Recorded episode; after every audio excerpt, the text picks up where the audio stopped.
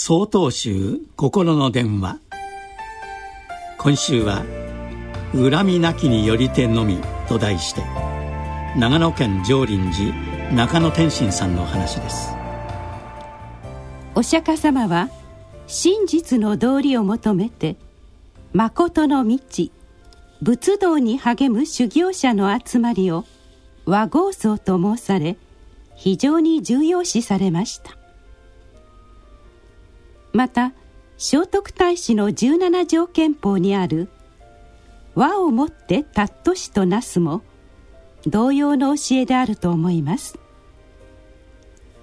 和合あるいは和とはただ単に仲良くということではありません。お互いの人権を尊重しそれぞれの違いを認め合い互いに慈しみの心を持って支え合い真実の道理誠の幸せを求めんとする生き方を言います。我々の先人は敗戦の経験をもとに戦争から生まれたものは悲しみと憎しみそして絶望以外の何者でもないと深く反省し戦争犠牲者のご冥福を祈りつつ再び戦争を繰り返すことがないように。この地球上から戦争をなくそうと切なる願いと強い決意を持って8月15日を終戦の日と定めたはずです。ところがこうした願いと逆行するように世界中の至る所で戦争や殺戮が繰り返されています。そしていつしかやられたらやり返す。すなわち報復が正義であるかのような意識が高まりつつあります。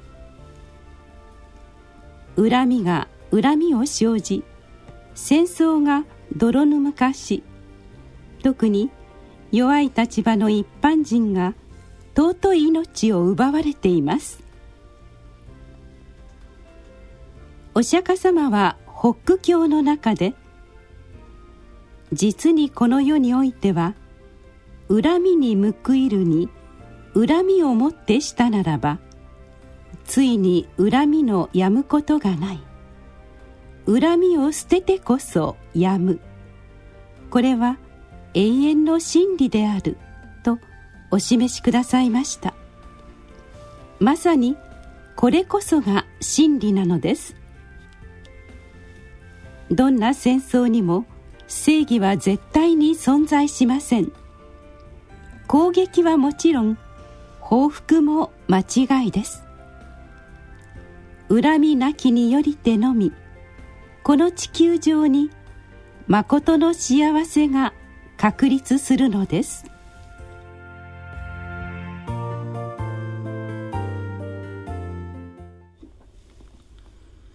8月16日よりお話が変わります。